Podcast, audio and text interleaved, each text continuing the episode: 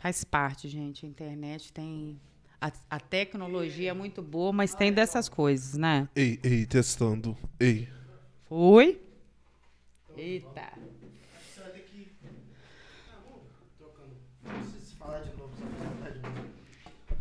Ei, alô. Gente, já sou de casa, né? Aí, agora vem. Vambora. E, então, assim, a gente vê lá na clínica o paciente, quando vem trazer suas demandas, eu vejo a teoria se aplicando ali, entendeu? Real, associação livre é, que Freud traz, que é esse o falar do que se sente, é, mesmo que de forma aleatória, isso é para todas as terapias, não só exclusivo da psicanálise todas as linhas, outras linhas teóricas é, é, se embasam a partir de conhecer o sujeito e as suas demandas através da associação livre. Quando ele fala ali meio que desordenado o que ele sente, o que ele pensa, parece desconecto para ele no momento, mas depois é como você fosse se organizando, né? O sujeito vai se entendendo, se reorganizando nos pensamentos e compreendendo e múltiplas coisas, né? Muito, várias, várias questões dele mesmo. É, então, assim, eu não, não penso, não. Embora tenha teorias que me chamam muito a atenção, vou até estudá-las, pretendo estudá-las para me compreender talvez melhor a outra forma, mas eu fico com Freud. Sim. Carteirinha? Carteirinha. É o ídolo. Ídolo não, mas um bom referencial. É, então vamos pro assunto, né? Vamos lá. Falar sobre o. Questão que a gente setembro Setembro amarelo. Né? amarelo. É, o que é esse setembro amarelo, Nélia? Então, Não seria um ano todo? Teria que ser É, todo porque a amarelo? gente, a, a gente, eu acho que assim, é, os meses eles foram se estabelecendo para a gente fazer as demarcações de coisas importantíssimas, né, de ordem de saúde pública, para que a gente pudesse parar para pensar nisso. Mas se você for falar de prevenção contra o suicídio, o sujeito né, que, que perde o sentido da sua vida, isso deveria ser um assunto semanal, diário, na nossa casa, né? Porque eu acho que isso faz com que a gente amplie o olhar para o outro, porque às vezes a gente é egocêntrico. Uhum. A gente olha para a gente, para as nossas próprias É. necessidades. Então a gente não custa, nós costumamos, é, temos dificuldade de olhar para o outro e às vezes isso é um exercício que você precisa fazer. E o Setembro Amarelo, ele vem, ele, é- ele na verdade ele vai nascer a partir da morte de um jovem americano com 17 anos, ele tinha um Mustang amarelo. E na verdade ele não tinha nada, digamos assim, aparente para que ele viesse cometer esse suicídio, né? Porque ele não era uma pessoa paupérrima, ele tinha uma certa condição. E aí os jovens amigos dele começam a distribuir no bairro dele a questão desse lacinho, né? Coloca laços pela cidade. E aqui no Brasil isso vai surgir em 2015, É verdade. estabelecido em, no dia 10 de setembro como o Dia Nacional do Combate contra o Suicídio. É, e quem, quem tem essa iniciativa é o Conselho Federal de Medicina, que junto com outro, com outro órgão da, da, da medicina, que o índice estava sendo tão grande e que eles começaram a lançar essa consciência. Obviamente, depois a psicologia veio fazer a sua contribuição e até enfatizar que, uai, por que, que o sujeito está adoecendo do nosso lado, né? E a gente não está dando conta de ver ou não quer ver. Porque, na verdade, a gente tem uma, um, um, um, uma- um comportamento muito errôneo nessa situação, que é é, validar só os nossos sentimentos. Quando o outro traz a sua dor, quando o outro traz um questionamento, que às vezes não é uma coisa que você tem dificuldade. Porque o que é dificuldade para mim não é para você. Sim. Uma vivência minha que para mim foi extremamente traumática, difícil. E, e no seu olhar pode ser simples, mas para mim isso me machuca demais. É um descaso. Obviamente que isso depende da estrutura psíquica de Às cada sujeito. querem comparar do, do outro com, com a, É, nossa, a gente- com a nossa É vitória. por isso que o papel da psicologia e da, psica- da, da psicanálise ela é importante. Porque nós não estamos ali para dar conselhos a partir da nossa visão de mundo. Sim. Nesse interessante. lugar, nós somos neutros. O que, que é importante para mim na análise? A dor do outro, não a minha. De maneira nenhuma eu não me- me coloco ali. Então Entende? você não coloca o, as suas experiências. Não. O lugar ali não é para mim colocar as minhas Ne- experiências. Mesmo que ela seja como um bom exemplo, É, não cabe ali. Isso é meu, não é do outro. Porque se eu isso. falo algo que é meu e de repente, por exemplo, eu consegui superar, que seria o que você está trazendo, Aham. talvez aí de bom exemplo, tá certo? Isso. Às vezes o outro fala assim: nossa, eu sou um- um- uma porcaria de sujeito nesse mundo porque eu não consigo alcançar isso que ela está alcançando. Isso pode provocar no sujeito um sentimento reverso do que eu quero. Então, por isso que pro, pro psicoterapeuta, né? E para o analista, não cabe se colocar ali. Não é a minha opinião que vai é, é, fazer com que o sujeito tenha modificações. Ele traz as suas questões e é a própria escuta dele sobre o que ele traz. E aí a gente chama de pontuação. O que eu pontuo, que às vezes ele está falando lá de ordem aleatória, igual eu, eu falei com você, a gente está falando.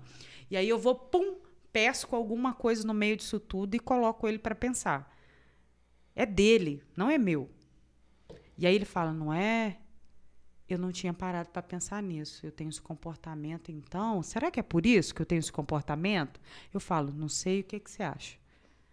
Porque é você que. O que, que você entendeu disso? E aí ele começa a elaborar ali, ressignificar, que a gente fala, né? Começa ali, talvez, ressignificar toda a forma de olhar para aquela situação. Que aí é o que a, digamos que a um nome de cura, que a gente não usa essa, essa terminologia, mas é uma ressignificação de um olhar sobre a própria história. Dá um novo sentido para essa vivência que ele experienciou, entendeu? Sim. Gostei dessa linha. hein? O tamanho desse problema é grande? No mundo. Demais, gente. Mas O índice de suicídio.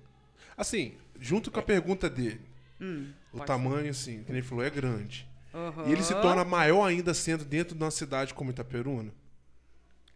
Não, isso, é, isso não, não, não é porque é maior por conta da quantidade de pessoas. Isso tá para a sociedade. Pode ser que a gente tenha uma cidade que tenha um índice maior? Pode. Pode estar associado ao uso abusivo de álcool, de drogas. Isso depende muito da cultura do lugar. Sim. Né? Como a sociedade trata, se tem intervenção da saúde pública, se tem um bom trabalho feito pela equipe do CAPES, né? porque eles fazem um trabalho magnífico, mas Nas às vezes tem, pode ser que alguma, uni- alguma unidade ou outra não consiga alcançar. E não é que não consiga, às vezes a demanda é grande demais, precisa se pensar numa nova estratégia. Porque isso vai se modificando ao longo do tempo. Nada é rígido. Tudo é flexível. A gente precisa ir se adaptando sim, sim. né? Então eu queria só, você falando essa questão do índice, eu trouxe aqui, opa, tá pro lado de cá, gente. É, o índice assim é gigantesco. 98% é, dos adolescentes que se, que se suicidam ou tentam o suicídio hoje é por demandas né, fam- familiares, obviamente, porque a gente é concebido na família. Então é na família que vai ficar os primeiros registros e os primeiros ensinamentos, princípios de quem eu sou. E é assim, é gritante o índice de ansiedade, depressão e desenvolvimento de transtornos. Eu pesquisei um pouco, a depressão é um dos maiores causadores. É, porque a depressão, na verdade, é um agravamento dos sintomas. É, o sujeito, quando está em depressão, e a gente está falando aí não de uma depressão simples, a gente está falando de uma depressão moderada, isso para, a psico- para a psiquiatria, né? Segundo o DS, DSM-5, né? Que é, o, que é o manual da psiquiatria. Vai dizer que o sujeito que é moderado, ele já perde o, o sentido, ele não tem prazer mais nas coisas que ele vai fazer. O que trazia prazer para ele, trabalhar, sair com os amigos, ele começa a ficar mais isolado, ele já não dá conta de trabalhar, de fazer as coisas do cotidiano. E aí, quando a gente está falando de uma depressão grave, a gente está falando do sujeito que não sai mais de casa. Sujeito que não consegue se relacionar com a própria família, onde que às vezes, muitas vezes, o quarto é refúgio. Né? O isolamento, não é o quarto, o isolamento é refúgio. O sujeito perde a vontade de falar, não consegue se higienizar, não tem alimentação, traz a mudança de peso, tem vários fatores. Mas o que mais importa para minha linha é o que, que leva o sujeito a isso. Por que, que você perdeu o sentido? Tem por detrás dessa pergunta aí, tem múltiplos fatores né, que a gente tem que observar. Isso varia de sujeito para sujeito. Eu vi uma coisa interessante também, uma, questão dos, números, que geral, que eu vi questão que a depressão é um dos maiores causadores e mais que Tem um As mulheres- de personalidade, A- é o maior as- índice. a mulher é o maior índice de depressão está com a mulher- as mulheres e os Porque homens a poucos. gente- Mas o maior número de suicídio É dos homens. é dos homens. Porque eles passam ao ato. Eles têm um- uma. é, é, Eles não procuram ajuda, os homens não gostam. É, a gente tem essa dificuldade cultural, né? Isso é cultura. Se você falar assim, ah, se você tiver. Seu filho caiu no chão, machucou e ralou, qual é a primeira coisa que você fala para um, pra um menino? Chora não, que você é homem. é. Isso é cultural. Homem não chora. Só o papo. Homem não chora. Entende? Então, assim, a gente cria isso nas nossas falas ditas machistas, né? Verdade. É, é, então a gente cria a ideia de que o homem não tem sentimento, que ele não pode expor o que ele sente. Então isso dificulta quando ele vai até aceitar que esses sintomas estão ali presentes, ele precisa buscar ajuda. Uai, se eu for buscar ajuda, os outros vão falar o quê? Vai falar que eu tô louco, Sim. eu, que eu tô- sou fraco. Pobrezinho dele. O homem, isso mexe muito com a Com autoestima ego. do homem, com o ego. Então, ele, ele, é- ele não busca, a maioria não busca ajuda, raramente. E aí, por isso, aumenta a agonia, aumenta a ansiedade, aumenta os sintomas, potencializa os sintomas, e com isso faz com que ele não buscando ajuda, não falando sobre isso, ele vê o quê? Qual que é a solução? Eu quero, eu quero acabar com isso, não aguento mais viver com isso todos os dias. E acaba passando, a gente chama de passar ao ato, né? Executa mesmo, planeja e executa. É, mas nenhuma passagem ao ato vem, vem sem uma ideação antes disso. Sim. Que é aquilo que você começa a pensar que a morte é uma possibilidade. Sim. Né? Aí você vai construindo isso. Né? Aí, tô falando, e às vezes nem falo com outro. Tô vendo, olha só, nada tem jeito, tudo que eu tento dá errado. Aí você fala, não, eu tenho que morrer mesmo, não dou certo na vida. Bem estava certo minha mãe, meu pai, né? Porque a gente ainda tem famílias que têm esse Sim, tipo de diálogo. Tá aí pra gente. Você vê também que há uma. Eu já falei disso no não sei qual podcast. Há uma pressão da sociedade também para que as pessoas, principalmente agora pro lado jovem, de ser. Como é que eu posso dizer? Ser muito bem sucedido muito rapidamente. É, rapaz, aí você tocou num ponto crucial. O que, que é Um- bem um- ser, o que, um- que é ser é. bem sucedido? Porque a- na visão das às vezes de fora, e às vezes entra na igreja também, entra na família, entra nos lares, é, de que um jovem que chegou aos 22 anos ainda não se formou numa faculdade, ainda não conseguiu sua casa, não conseguiu seu carro, não conseguiu se casar, ele é um jovem talvez fracassado. A gente precisa desmisti- desmistificar isso, né? É. Porque Ah, tem 28 anos ainda, nada, não conseguiu nem... É, porque culturalmente a gente casava com. Nossos pais se casavam com 16, 17 anos, já tinha um filho com 18. Então, assim, a gente foi criando. Só que é, o que, que acontece? Com o passar das gerações, a gente foi percebendo que não precisava ser assim. Que tinha alguns sofrimentos que a gente ia tendo na vida que eles poderiam ser adiados se a gente tivesse uma estrutura financeira, tivesse estudar, sabe? Então, isso foi se criando. E com, com, com esse processo né, de entender que, olha, se você estudar, fazer uma faculdade, ter pelo menos, que não faça faculdade, mas que você se profissionalize em algo, você vai conseguir se sustentar. Isso é o mais importante, para depois você ter família.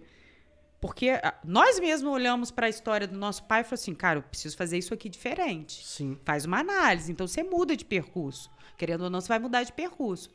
E eu, estudando é, psicologia organizacional, a gente vai falar de orientação profissional, né? E o que, que a gente acaba observando? Que para o jovem, ele, a família pressiona demais. Isso até me ajudou muito, porque eu tenho um filho adolescente, né? Então, isso me ajudou muito com meu filho. O que, que ele vai ser? Você já está pensando o que, que você vai ser? Com 14 anos, o cara não está conseguindo lidar com as emoções dele. E a gente quer que ele decida sobre uma, uma profissão para a vida toda. Então, assim, se, se os pais tivessem um pouco mais de paciência, embora a gente sabe que existe essa pressão social, é, até os 20 anos, se você observar, tem muita gente perdida aí, mas não perdida o que quer, porque é difícil tomar uma decisão. A gente está falando de uma decisão para a vida toda. Não é tão fácil. Tem gente que tem facilidade. Isso não é para todos. A gente está falando de uma minoria. Então, assim, o jovem hoje ele sofre muita pressão pressão da família, embora a gente tenha muitas informações, a, os pais, né, a gente quanto pai tem muita dificuldade para lidar com a adolescência, porque quer exigir do jovem o que a gente fez na nossa geração. Eu comecei a trabalhar com 12 anos de idade, Uhum. auxiliando. Mas não é o que eu desejava para o meu filho. Embora hoje ele tenha uma responsabilidade junto ao pai dele de auxiliar ele num trabalho, a gente coloca ele para ter uma responsabilidade aqui e ali, mas se ele estudar para mim é mais importante, porque eu Sim. quero o quê? Que ele não passe pelas dificuldades que o pai dele passou, porque nós não escolhemos estudar no tempo certo. Sim. Então, assim, eu acho que é um conjunto de falta de informação. Embora o Google tenha ali se digitar, tem várias coisas, mas é, a teoria, ela passa pela subjetividade humana. É isso que a gente tem dificuldade de entender. Quando a gente pensa dessa pressão, e aí a gente não está falando só da pressão da sociedade, de ter carro, casa, faculdade. A gente não sabe a vivência desse jovem dentro de casa. Você não sabe o que um adulto com 30 anos, 25 anos, 20, 28 anos vivenciou, experienciou na infância, que faz com que ele não consiga sair do lugar. Por isso que quando a gente é, é, vai falar que a infância é importante, é por isso. Porque essas de- demarcações na primeira infância, na fase infantil, ela determina a nossa insegurança para a vida, a nossa falta ou, ou tomada de decisão, a nossa coragem, a nossa pro- produtividade, a nossa. eh, se nós vamos pro- procrastinar mais ou não. Se eu vivia sob pressão constante, né, sobre violências verbais, eu posso ser um menino totalmente inibido que me su- submeto a tudo que o outro me impõe. Eu nem tenho vontade própria. Então, assim, é, são muitos fatores que atravessam o sujeito, atravessam o humano, que faz com que ele possa chegar numa adolescência e não dar conta. Porque, olha só, o adolescente ainda é uma. Não está na vida adulta Sim. Ele vem de uma história, vem de uma história de demarcações ali familiares. Às vezes um pai violento, uma mãe exigente, exi- exigente sofreu abuso sexual. Eu tive é, conhecimento de uma menina, é, e não é paciente minha, né? É, que ela se abriu assim num dado momento numa conversa, não pediu sigilo, também não vou citar nome, né, que é antiético, mas que ela era abusada pelo padrasto desde os 9 anos de idade. Quando ela chegou nos 14, ela não aguentava mais. E aí, quando ela se rebelou contra aquilo, ela não encontrou apoio na mãe. A mãe botou ela para fora de casa, porque estava falando contra o padrasto. Então, assim, iguais a esse tipo de, de coisa, tem outros meninos que são molestados por mulheres. Então, assim, você vai vivendo isso, é uma violação do seu direito. É, s- é- é uma violação do seu corpo. E você está vivendo isso aonde? Dentro de um ambiente que deveria ser um ambiente de segurança, que é a sua casa. Sim. Sobre os olhos de alguém que deveria te proteger e te conduzir, que são seus pais, que é um tio, né, que é um avô, né, que é alguém às vezes que a sua mãe escolhe como companheiro ou, ou- ou- uma companheira. Então assim são muitos atravessamentos. Isso vai adoecendo o sujeito. Você chega para a vida, você não tem força. Olha quanta coisa às vezes o sujeito atravessa para chegar na vida adulta dá conta de lidar. E aí, fora a- as questões eh, verbais, né, gente? Que é gritante. Você não vai dar nada, você é um vagabundo, você não quer trabalhar, você só me dá prejuízo, sai desse sofá, você só que tá no YouTube, você não presta para nada. Você acha que você vai ser alguém na vida? Essas palavras, a gente acha que isso é de um incentivo para fazer o outro sair do lugar onde ela, ele tá e falar assim: não, eu tenho que ser proativo. Eu tenho que mudar minha vida. Não é. Às vezes você está usando isso e não percebe que isso pode ser um determinante para o seu filho viver a vida toda dizendo: minha mãe sempre disse que eu sou, licença da expressão, um bosta. É isso mesmo que eu sou. Eu não consigo fazer nada, eu não consigo me realizar. O sujeito perde força e todo sentido, a ponto disso ir se agravando com os enfrentamentos, porque ele não consegue superar os, os enfrentamentos da vida, e aí ele começa a adoecer psiquicamente, começam os sintomas de isolamento, automutilação, porque pode decorrer aí um transtorno de personalidade. É você falando nisso daí, a automutilação, ela é um caminho a sentido ao suicídio?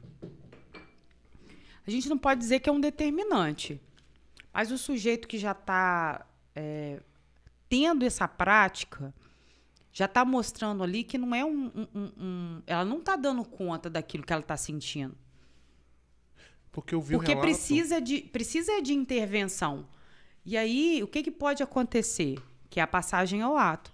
Às vezes o sujeito vai fazendo aquilo com tanta frequência, com tanta frequência que chega um dado momento que ela pode, por conta de um, a gente chama na psicologia de erro de cálculo. A pessoa não calculou. Às vezes ele não tinha nem intenção, mas cortou tão fundo ou fez, fez isso de, de uma forma que ela não imaginava que ia ter aquele resultado. Entendeu? Então, assim, a automutilação é, é um alerta gritante. Porque esse sujeito não está dando conta da vida. Entendeu? Mas aí, como é que vocês vão. Por exemplo, essa questão do erro ali. Como é que vocês vão fazer uma análise disso que foi um erro? Um erro de cálculo. Isso De depende. cálculo. Porque geralmente as- algumas pessoas que têm esse tipo de comportamento, elas são encaminhadas para a saúde mental. Então, Ah, ela tá. já é feito um acompanhamento. Por exemplo, se a escola descobre que um jovem se mutila, se ele não denunciar, denunciar no sentido assim, comunicar, né, gente? A palavra não está certa. Comunicar a família desse ato que percebeu, e essa família eh, fazer o encaminhamento para o cuidado com esse jovem, isso aí é, um- é- a família é responsabilizada, porque tem que ter uma intervenção. É o menor, está na responsabilidade da família. A família é ocupada não, mas é ela é que ela que, que, que conduz o menor. Então ela tem uma certa responsabilidade. Então assim, ela já encaminha para a saúde mental. O erro de cálculo é, é quando o sujeito é mais dentro do transtorno de borderline, que o sujeito já vem se mutilando. Já é uma frequência. Aí por conta disso né, dessa automutilação isso ocorre, diferente de um sujeito né, que vai ter outras demandas aí, planejar de outras formas, é, é, formas mais graves, né? Que aí já passa da ideação suicida para o suicídio propriamente dito. É porque eu tive. eu, conversando com uma pessoa, e aí eu descobri que ela fazia essa situação de mutilar tal. E aí eu perguntei, por que que você faz isso? O certo não é perguntar, né? Mas assim, Não, mas é, É, às vezes se eu- você tem abertura, é sim, oportunidade é. para o outro dizer para você, de repente, confia em você dizer assim, faço isso por conta disso, disso e disso, e você É. encaminhar. aí ela falou por que que faz. Hum. Tipo assim, ela falou porque é, a mãe dela traiu o pai, aí houve perdas na família de questões de morte. Então, assim, não foi. Ela não conseguiu suportar. Gerir isso, né? Então eu falei, mas por que que você faz isso? Ela, porque é a única maneira que eu sinto de aliviar a minha dor e é a única maneira que eu sinto de chamar a atenção de Deus pra mim. Interessante. Mas é bem isso. Porque, assim, a grosso modo, né? Acho que tem outras questões que a gente precisa observar. Mas, a grosso modo, o sujeito que se mutila, ele quer transpor ou tamponar os pensamentos. Porque a dor do corpo ela é tão grande, às vezes, para aquele sujeito, que ele se concentra onde? Ele não se concentra nos problemas que não param de latejar, de estar latente na, vida, na cabeça dele. Ele vai se voltar para essa situação. E engraçado que ela fala que é chamar a atenção de Deus como se Deus não tivesse presente É. ali. Você vê como que a ideia de pai para esse, pra esse sujeito foi totalmente desconstruída, Sim, verdade. né? Eu vi, foi o.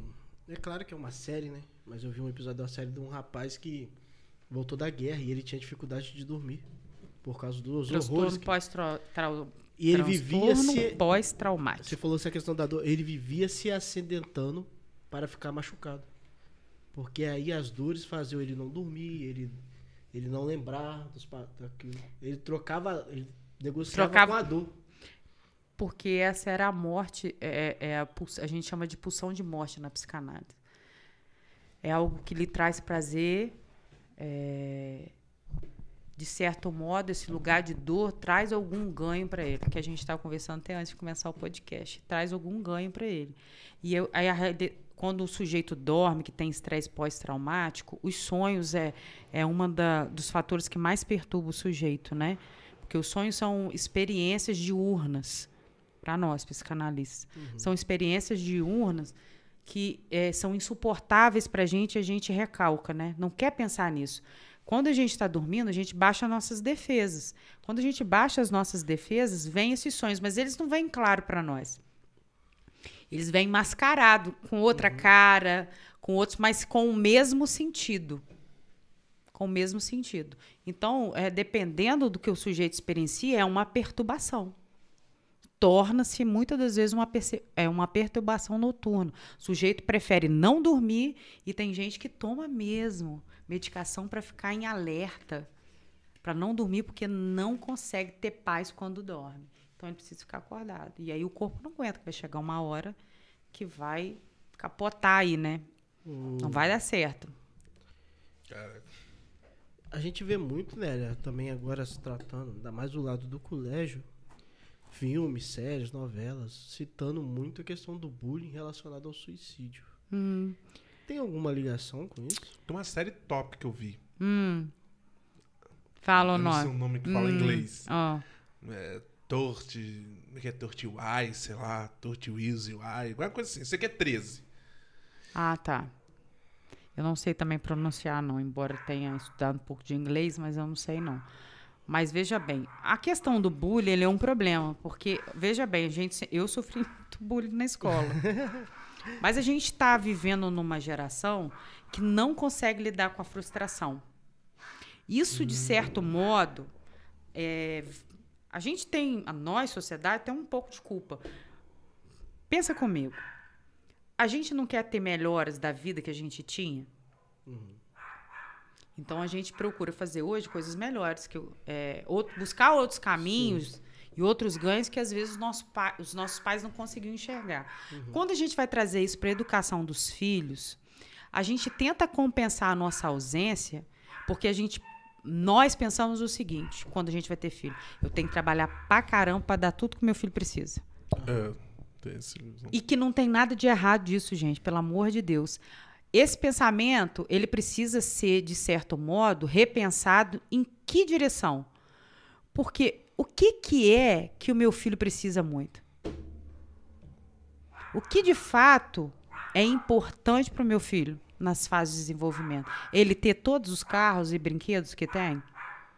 Que, que lançam? As novidades que tá aí lançam, igual esse negócio agora que virou uma febre, né? Que vai afundando, nem sei o nome daquele. Pode, pop, não sei, pop, não sei lá o que um. Você vai furando os dedinhos ela, aqui, assim, sim. Faz o contrário. Falam até que é para trabalhar a ansiedade. É, já tem até estudos falando que tem, trazendo algumas controvérsias sobre isso. E aí a gente cai nessa. Porque a gente fala assim, vou dar tudo.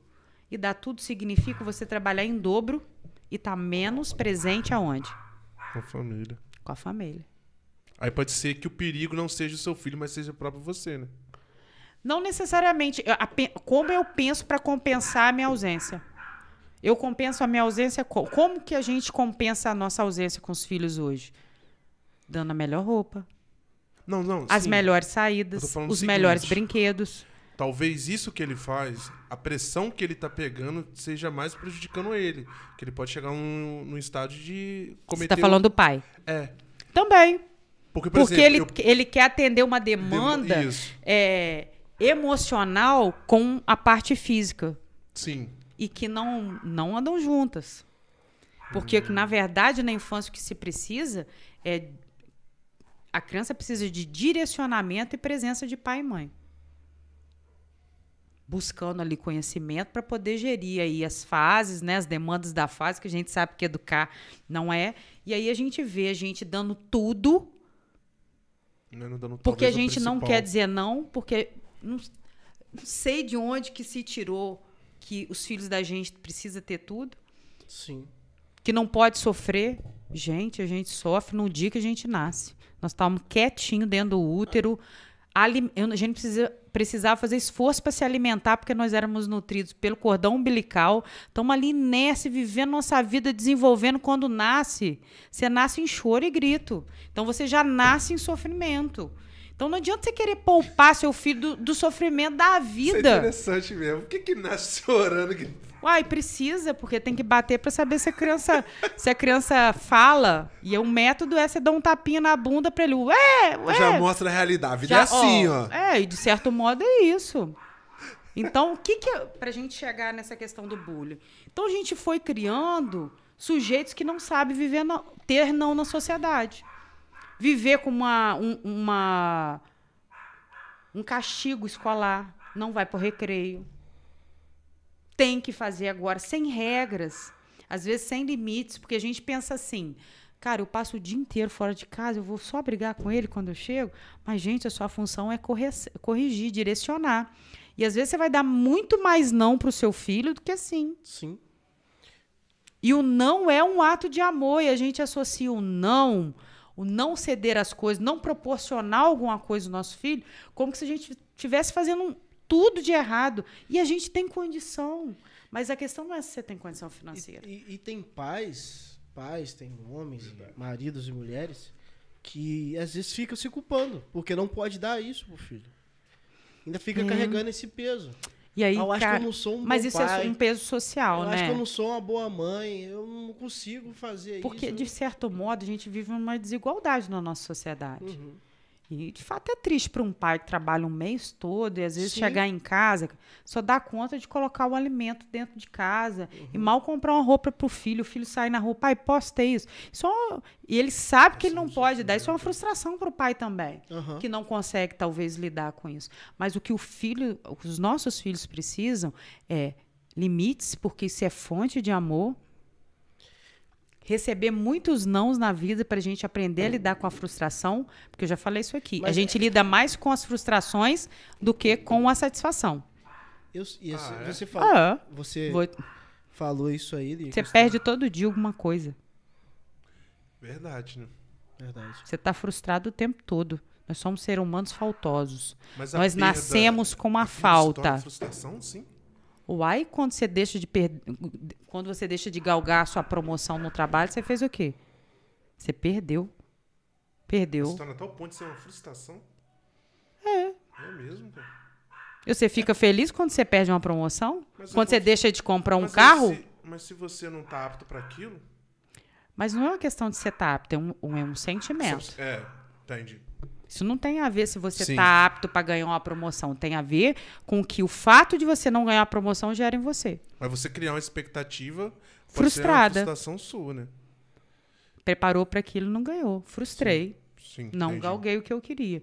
E aí, com essa questão do bullying, a gente chega na escola, isso a gente vivencia. Mas hoje as nossas crianças não conseguem ter esse enfrentamento. E não estou falando que isso é certo, não, gente. É totalmente errado. Porque a gente também tem uma falta de orientação dos pais para poder lidar com essas demandas sociais. Porque a gente, em vez de, às vezes, falar assim, você é isso? Não, então isso tem que ser insignificante para você. Você é linda, fazer o reforço ali, né? Conversar e falar assim: olha, mas você é linda. Você é minha filha, você é amada, você é importante. E a gente não faz esse reforço. A gente fala assim, cara, chama ele do mesmo jeito. Quando ele estiver te perturbando, Mas é. é- bate nele. Se impõe. ao Se mesmo- precisar, você até grita. Entende? A gente quer que ensinar a criança que isso é uma forma de defesa. Eu vejo que, que que falta, acho que essa criação de defesa para criança também. Às vezes É, mostrar Falta orientação. é orientação, porque é, querendo ou pais não, estão totalmente sincero, despreparados para orientar os vou ser filhos hoje. sincero, eu já estudei e no colégio lá, o João também, você já passou por isso. O colégio de certas partes é ruim, cara. É mal às vezes com a gente, ó. Com, com outros. Talvez é, talvez eu não vivesse isso, mas já vi muitos jovens sendo escrachados, sendo humilhados. Oh, vou falar um negócio pra você. Então, é, às vezes. Eu tô não, lembrando da minha adolescência, tá falando. Não dá pra tapar um o sol com a peneira e passar que a escola vai ser tudo não, de bom. Pro... Não é. Na verdade, na escola, é, você vai, eme, é, vai emergir em você é, alguns sintomas e algumas atitudes que às vezes você não consegue expressar em casa, porque você está fora do seu âmbito familiar, porque tem a ver uhum. lá. Então, por isso que na escola é que a gente identifica mais a agressividade, é, essa questão do bullying. Às vezes a criança sofre isso em casa pelo pai, seu burro, uhum. seu idiota, você não é capaz, seu babaca, seu orelhudo, seu pançudo, seu barrigudinho, seu gordinho. Escuta isso na família. Ele vai replicar isso aonde? Na escola, ele passa seis horas na escola. E aí não sabe lidar com isso, porque aí encontra um outro mais agressivo, que às vezes ele acha até que é uma brincadeira, porque isso para ele é normal. Todo mundo chama ele assim na casa dele, na família dele, na rua, no ambiente onde ele está. Ele vai replicar isso de alguma forma. Mas não é que ele talvez. É, é, tem crianças que faz isso intencionalmente, maliciosamente. Sim. Mas não que ele necessariamente tenha essa digamos que todos tenham essa dire... É, esse direcionamento, uhum. mas porque ensinaram para ele que é assim que se comunica. Por isso que a infância é importante. Então, o que, que a gente tem hoje na sociedade? Pais que não conseguem orientar as demandas que os filhos trazem, não conseguem orientar fa nas fases, com as demandas da fase do desenvolvimento. E aí a gente tem sujeitos na sociedade um pouco mais milindres, um... milindres não, gente, perdão a palavra, é ridícula essa palavra um pouco mais sensíveis, não conseguindo lidar com suas próprias questões. Então, tudo que o outro fala que ele é, eu sou, mas eu sou isso, mas não, não sabe lidar com isso. Não sabe ignorar. Você foi ensinado a ignorar as coisas. Hoje a gente, a maioria não ensina. Né? A gente está falando que não existe exceções, existe. Mas a gente não ensina isso. Meu filho, você não é isso. Isso que você tem que ter consciência. A gente não vai fazendo essa orientação em casa. Então, a gente vê meninos que, se o outro chama, ele vai na mão. Por quê? Quando a mãe dele fala alguma coisa, ou o pai dele fala alguma coisa, como que se resolve as coisas em casa? No soco. Uhum.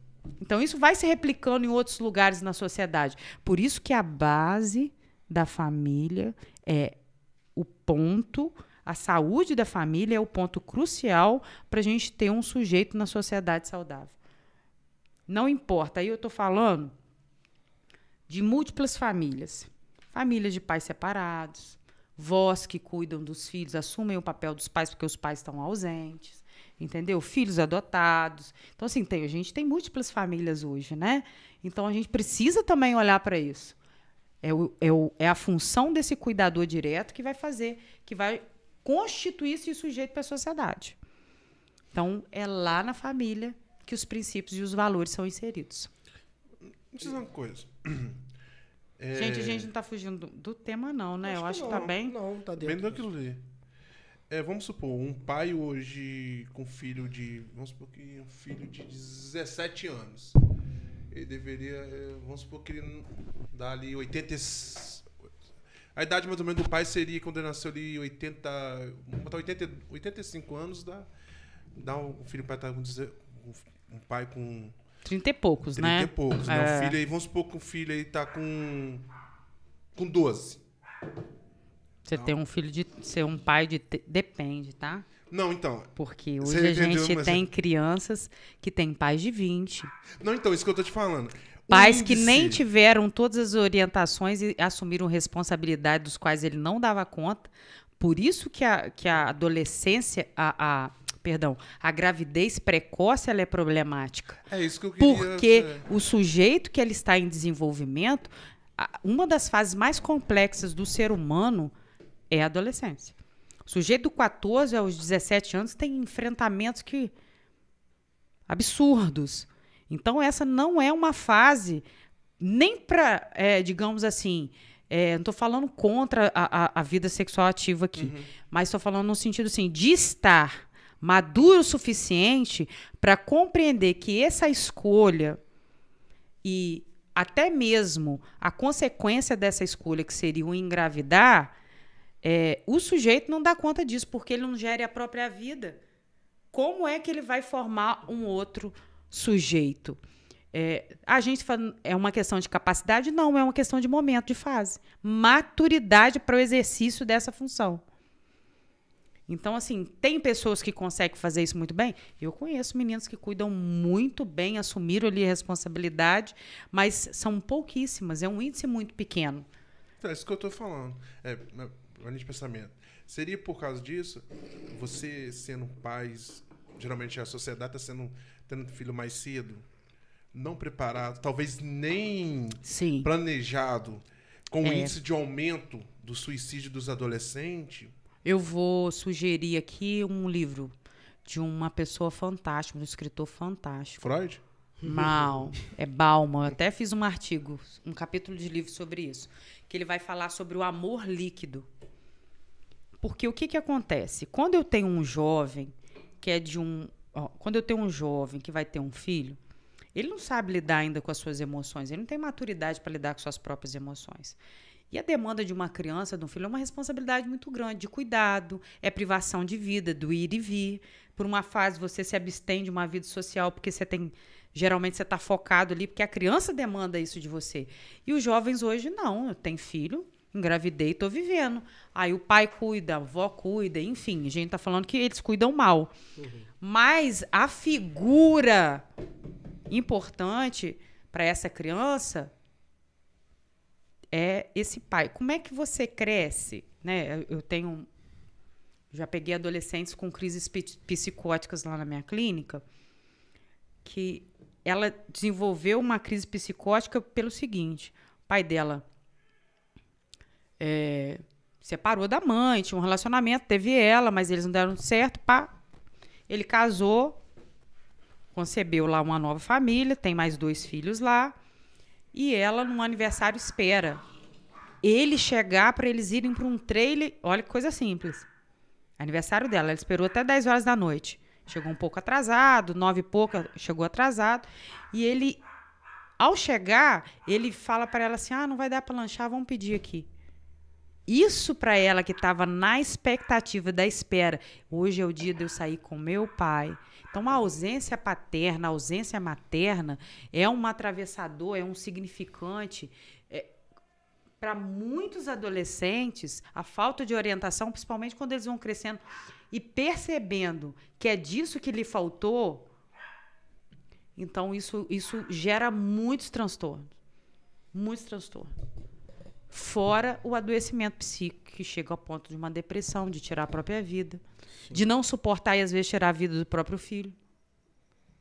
Entende? E aí ela começa a ter surto, ver visão, ver tudo, porque o pai é para ela, a figura paterna para ela, ela é, é tão primordial que ele não, ele não percebeu isso, né? E às vezes não faz intencional, não. É porque a gente às vezes não entende como o outro percebe, não consegue conceber, né? É, é, entender quantas vezes a gente é importante para o outro. Sim. E aí não dá conta. Sujeitinho não dá conta. Aí fica em sofrimento. Nélia, a gente, pô, parece a mente toda na conversa toda, a gente pontuou vários fatores que podem causar. Múltiplos E fatores, tem né? muitos outros ainda. Mas a gente poderia agora começar a falar um pouquinho sobre a, a questão das ações de prevenção e pós-venção na família e depois falar um pouquinho no colégio. Que... É, na- a, a, a gente teve um ganho, a psicologia teve um ganho agora em 2020, né? Que sancionou a lei é, que o psicólogo e o assistente social eles precisam, são obrigatórios nas escolas. Até mesmo para poder atender múltiplas demandas como essa, né? De tentativa de suicídio, é, automutilação, trabalhar com esse sujeito que já tentou e não deu certo, né? Que é o pós. Eu lembro que, É. desculpa te interromper, lá na faculdade tinha um, tinha um, um grupo lá que era pra isso, né? Pra receber as pessoas, ah, de psicólogos e tal. Esqueci o nome, tinha até um nome do departamento da faculdade. E vi os meninos brincando, que uma pessoa tava frequentando. E eles entrando na zoação, né? Ah lá, o cara tá indo lá, tá, tá batendo, tá batendo das bielas bem não, tá precisando ir lá. Tá vendo que fala essa? Por que, que o sujeito não procura? Por que, que o sujeito não fala? Por que, que às vezes a gente tipo tem assim, gente aí que, muita gente que, sente- que se suicida e estava sentado do nosso lado? Muita gente Eu, sente conheci- vergonha eu de... tive um cara que trabalhou comigo e ele se suicidou. E ninguém sabia por quê. Tá em sofrimento. A gente não valida o sofrimento do E outro. maquiava a situação. maquiava assim, desculpa da palavra. Mostrava pra gente Que estava super que bem. estava super bem. E esses são os mais graves. Que Sim. consegue esconder até da própria família. E fica uma Sim. coisa assim. Gente, mas como assim? Quando foi a família, quando descobriu, foi, falou assim, o pai dele, amigo nosso, tudo, Por falou assim, não imaginava. Porque essas ações de prevenção e, e de prevenção, eu fico vendo o seguinte: tem casos que o, o filho ou o parente sequer, a gente fala, tá falando mais de jovem porque o maior número é entre os jovens. É. Eu vi que é de 15 a 29 anos, é o maior número de. de- Ó, eu trouxe até o índice aqui. Se você quiser, ó, as Pode mentes ansiosas, né? Aham. O que, o que, que é prevenção? É, é a gente começar a perceber os primeiros sinais de mudança de comportamento e a gente buscar ajuda para tentar entender o que está acontecendo. E a partir do momento que você vai buscar ajuda, aceitar aquilo que, for, que lhe for lhe trago. Para você tratar aquilo, encarar, se preciso for até uma medicação, aceitar um diagnóstico, né, para poder tratar daquilo ali. E o que, que a gente faz? A gente deixa para lá, por isso que a gente chega no, no ápice do adoecimento. A psicologia, ela não é para pessoas, somente para as pessoas com comprometimentos. Que aí eu estou falando de, de adoecimento propriamente dito. A psicologia, ela é preventiva também, e as pessoas não conseguem entender isso. Se eu, se eu procurasse um psicólogo, quando eu tivesse uma mudança de comportamento, que eu estou vendo que tem alguma coisa errada, eu não consigo identificar, com certeza o índice é, é, é, de suicídio seria muito menor. De tentativa de mutilação, muito menor. Se a gente não vai, mas a gente sabe que o amigo do lado, se a gente não precisa mais que o amigo do lado tenha esse comportamento, eu tenho que indicar. Fala, olha, eu, você pode até ficar chateado comigo, que você está se automutilando aí, que você não queria que ninguém soubesse. Mas deixa eu te falar uma coisa: a sua vida é importante, eu preciso comunicar a sua família. Ou se você não quer comunicar a família, vamos buscar um outro meio de ajuda para que você ganhe melhores, para que você não fique em seu lugar e vá agravando os sintomas a ponto do sujeito perder totalmente sentido de vida e pensar, começar a ter ideações, né? Então, assim, hoje, é, entre 12 e 17 anos, a maioria do. São 30%. A maioria dos adolescentes tem transtornos mentais. Aí a gente está falando de transtornos mentais de transtorno grave. Está falando de transtorno de ansiedade, pânico. Está falando de uma depressão aí, de um transtorno de personalidade. né? É, por conta da vida, não está dando conta da vida, não vai buscar ajuda e esses sintomas vão se agravando e não vai, dar- não vai dando conta. É, 26% de adolescentes entre 12 e 14 anos já estão adoecidos. É, adolescentes, é, 30 33,6% adolescentes entre 15 e, e 17 anos já estão com comprometimento psíquico. Tá? As meninas, como você disse, é 30%, 38,4% maior do que os meninos. Os meninos são 21,6%. Adoecem menos, mas eu acredito que é- seja mais uma questão de registro mesmo, né? Não Por isso procura. não procura ajuda. Ó, Então o tem como. problema ocorre entre os 17 anos, que é 41% das meninas e 27% num todo, né? Acabam desenvolvendo um transtorno mental. Mas desses aí, quantos, tem algum dado desses daí, quantos que leva ao, como é que é o nome da palavra? Ao ato, né? Ao a- passagem, ao passagem. ato. Então, a passagem ao ato, eu não trouxe aqui, é, porque a gente, assim, na psicologia, a gente não se. é, embora seja importante a contagem, até por conta. Porque senão não tinha se tornado uma, uma questão de saúde pública. Mas eu acabei nem trazendo o índice aqui, mas é mais de. Se não me falha a memória, porque eu tive falando disso semana passada, é mais de um suicídio, dois, três suicídios por dia. Eu vi que são. É gritante. De quantas pessoas, assim? Há dois É anos. gritante. A pesquisa que eu vi foi de dois anos atrás. Ela tava É muito gritante.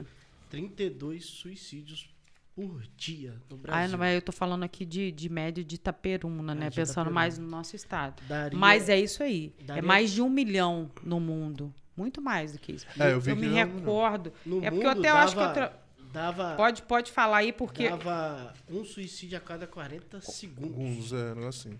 Exatamente. E é gravíssimo, gente. Por que, que isso acontece? Porque a gente É não muito, valida fiquei- o eu vi sentimento do outro. O outro, quando traz um problema pra gente, a gente fica assim: rapaz, já passei por isso, você vai tirar isso de letra.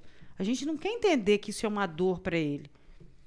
A gente quer trazer, igual a gente falou no início, as nossas próprias experiências, como que a gente viveu, serviço para o outro. Como que se tudo fosse formatado. Ser humano, cada ser humano tem a sua subjetividade, sua forma única de enxergar as coisas. Então, o que é dor para mim não é dor para você. Eu não posso dizer para o outro que vai dar certo ou que não vai dar certo, porque nem eu tenho essa certeza. Qual a certeza que a gente tem da vida? Então, o que, que a gente tem que fazer quando percebe que o sujeito está do nosso lado? É, adoecido, está sendo é, é, praticando aí a automutilação. A gente tem que encaminhar, a gente tem que ouvir sem julgamento, validar a dor desse sujeito e encaminhar para ajuda. Isso seria um trabalho de prevenção.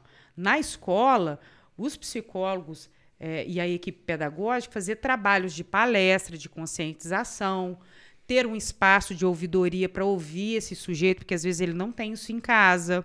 Então ele precisa às vezes ter isso na escola. É, no sentido que a- os professores não vão dar conta disso, por isso que a psicologia e assistência social está indo para as escolas para poder atender essa demanda. Porque é muita coisa para o CAPS e para a saúde mental da conta. Então, vamos aí, pelo menos, é, é, fazer uma triagem de quais as necessidades e encaminhar para os setores certos. Então, é, é, vai, ser, vai ser fantástico a atuação do, do assistente social e da psicologia no colégio. Isso vai ajudar a promover saúde, saúde mental dentro das escolas e mostrar para esses jovens que eles não estão sozinhos. Porque quando a gente pensa em tratamento de- eh, psíquico, a gente acha que isso é só do âmbito particular e da elite. Mas hoje nós temos na sociedade o, CV, o CVV, que é o Centro de Valorização da Vida, que você pode ligar 24 horas, que é o 188, que tem pessoas ali 24 horas treinadas e qualificadas para te ouvir. Às vezes você está num momento de crise, o sujeito está, né? Com uma depressão e já tem várias tentativas, tem ideação, ele não sabe o que fazer, não confia em ninguém. É sigiloso. 188, liga para lá. Se é uma demanda que eu percebo, A né? pessoa conversa com você. e te Tenta te orienta acalmar e te acolhe, entendeu? Então, assim, Caramba, a gente tem isso, o- o- a saúde pública colocou isso à nossa disposição, né? É, por exemplo, dentro de Itaperuna, a gente tem é, o ambulatório de saúde mental. Saúde mental da nossa cidade funciona muito bem. Pode não atender a demanda, porque nós temos uma grande demanda. E fora que os sujeitos que às vezes não se comprometem com o próprio cuidado, né? Por inúmeros fatores também. Mas a saúde mental, por exemplo, é perto do hospital, ali na antiga casa do Dr. Curipilar. Logo quase na esquina. Você pega o, é, a entrada social do hospital, e no finalzinho você tá lá. Aí você tem acolhimento, eles fazem uma triagem, se identificar sintomas, te- você vai ter um atendimento com um psiquiatra, que vai te indicar remédios que o SUS fornece, e você vai ter um atendimento psicológico. Você vai ter um acompanhamento de um profissional para caminhar contigo, com você. Se é de outras demandas um pouco mais grave, sujeito que quer é, é, é, tem um comprometimento maior, um esquizofrênico, que faz uso de álcool e droga, né? Que às vezes quer tratar, quer lidar com isso, tem outros outras patologias, outros transtornos mais graves, você tem CAPS.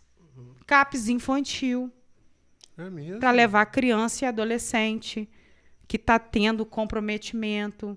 Aí lá tem psicoterapia, lá tem médico, lá tem uma equipe multidisciplinar que vai olhar para esse sujeito e atender esse sujeito. Fora as, as, as casas filantrópicas que a gente tem dentro de Itaperuna. O doutor Pedro Salles abriu mesmo, sarando vidas lá do outro lado, na, na rua principal da 1 de maio ali. Lá tem nutricionista, tem psicólogo, tem psicanalista. Se eu não me engano, tem psiquiatra. Se não me falha a memória, tem geriatra. Então, assim, hoje a gente não se cuida porque a gente precisa desmistificar essa ideia de que a gente não pode procurar ajuda porque a gente é fraco. Que a gente. É, o que, que os outros vão pensar de mim? A gente ainda luta com isso. Parece clichê, mas a gente ainda luta contra esse pensamento. Sim. E também porque é, eu vejo também, né? Agora falando um pouco da família, dos pais, Eu conheci um caso aí que os pais escondiam que o filho tinha. Ele se mutilava e ficava escondendo isso. Olha, olha, olha que situação. vergonha. Porque há, há também aquela pressão, né? Porque que- não sabe lidar. Não, e todo pai quer ter o filho perfeito, parece. Ai, gente, é. E Essa é a aí- maior luta da- dos pais. e- filho perfeito. Filho ideal é uma coisa, existe, que é né? aquilo que a gente idealiza. Filho real é outra aí totalmente começa a ficar diferente. com aqueles questionamentos. Por que meu filho não é igual aos outros? Por que, que ele não brinca que nem aquele? Por que, que ele não se interage? Mas não tá aí as maiores demandas, porque a criança é- é, cresce escutando isso. Porque, olha, você. A comparação. A gente, comparação é, um, Eu- é é uma arma. É muito, eu acho É uma arma contra os filhos da gente. Seu irmão faz isso, você não faz. Isso acontece. Nossa. Olha só, você não é organizado, você não consegue. Cada sujeito se põe no mundo da sua forma.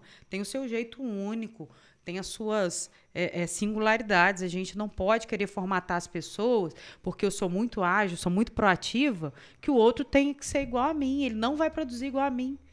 Eu sou única. Você é único. Eu lembro que- Entendeu? Isso adoece o sujeito. Eu lembro que quando eu comecei a ir na igreja, e começou a rolar muito isso na, na, na minha família, do meu irmão mais novo, entendeu? Hum. Porque eu tava indo na igreja, ele não ia, entendeu? E começou a rolar essa comparação das coisas, e isso me fazia muito mal. E eu teve um dia que eu até botei a boca no trombone com a família toda lá. Hum. Falei com eles que, cara, para com isso, cara. Vocês não estão ajudando ninguém com isso, tá ajudando ele não, cara. Estão atrapalhando. Entendeu? Estão ainda criando um rival pra mim, entendeu? Alguém que, Para você e para eles mesmos, né? entendeu? Porque quem é que vive sob, bem sob pressão? E- Tem gente até que pode conseguir funcionar, mas dependendo do sujeito. né? Você falou uma coisa aí, não só para criança, não só para o colégio, para família, mas também sim eu vejo pensando também na questão das, das empresas.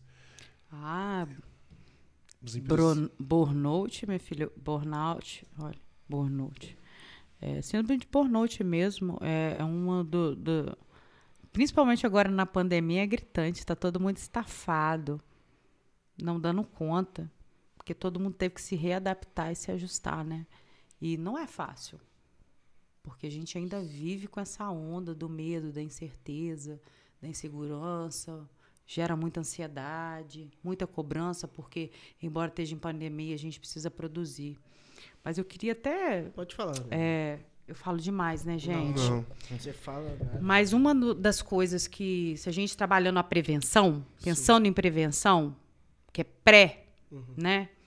É, a gente precisa entender o seguinte: quando a gente procrastina muitas coisas, a gente acaba deixando muita coisa para se re, para resolver para trás.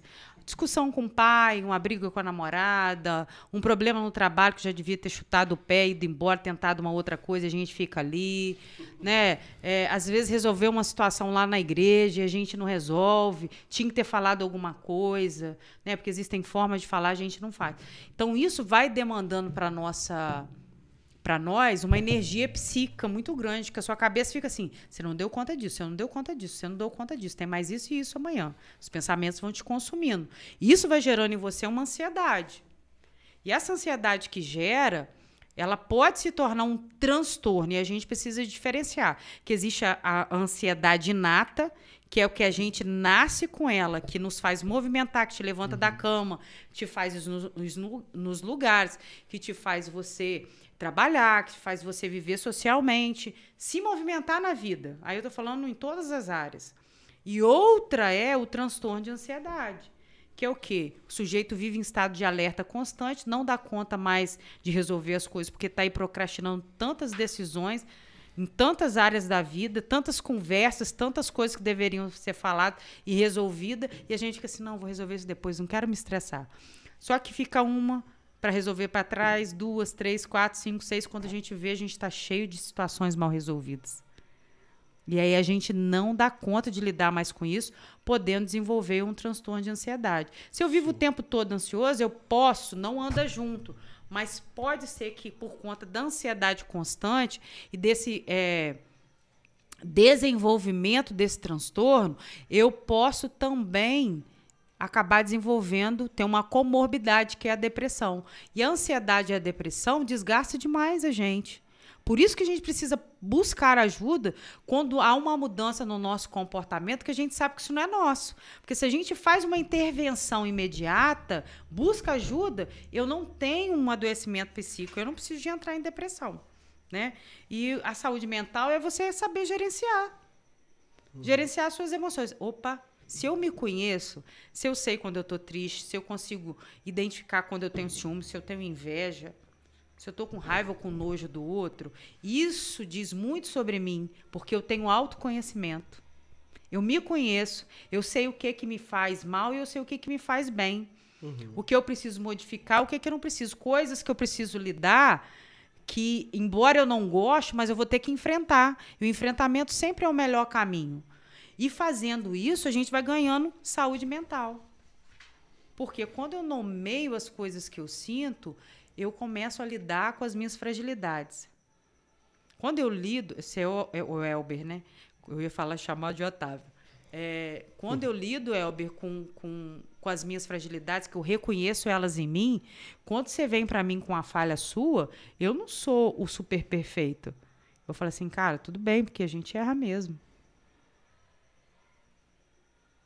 Então eu consigo lidar com o outro de uma melhor forma, porque eu entendo que eu também tenho momento que eu não dou conta na vida. E eu paro de exigir do outro uma perfeição da qual eu não tenho.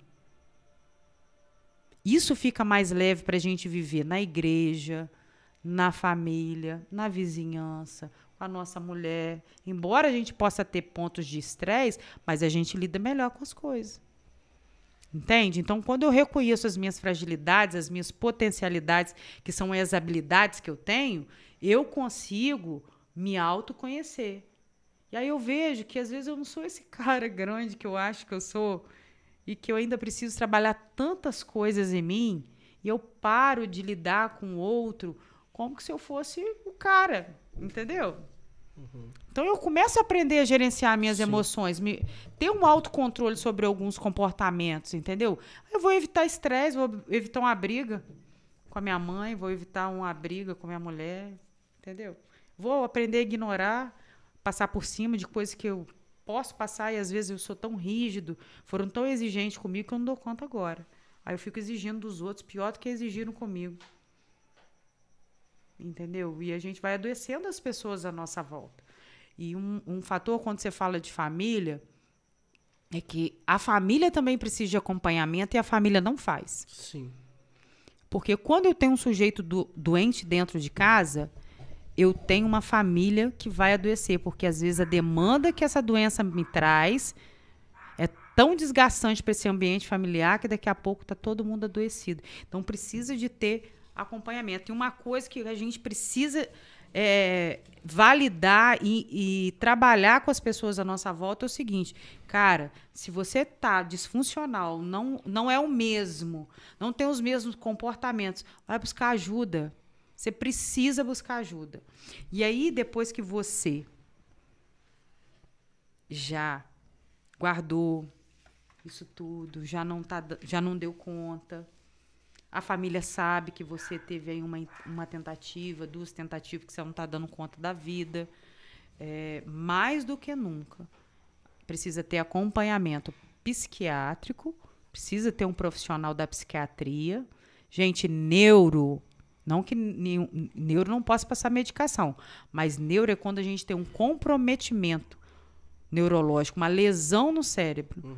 para as demandas psíquicas, psíquicas é, o, é a especialidade do médico é psiquiatra. Psiquiatra não é médico de louco, é médico para promover a saúde mental da sociedade. A gente precisa desmistificar isso. O sujeito quer ir lá no neuro, não que eu não estou falando de capacidade, estou falando de especialização, para poder tratar de uma coisa que é de ordem psíquica. Às vezes o próprio neuro fala assim: olha, isso é de ordem do psiquiatra, que procurar um psiquiatra. Aí às vezes a pessoa não se trata porque não quer ir no psiquiatra que ninguém saiba que ela foi no psiquiatra. Uhum. Se, eu to, se as pessoas souberem que eu estou tomando remédio no meu trabalho, o que, que, eles vão falar? Que eu não tenho capacidade para exercer minha função. Vão até me mandar embora. Esses são os pensamentos que passam. E isso vai gerando mais ansiedade, mais adoecimento.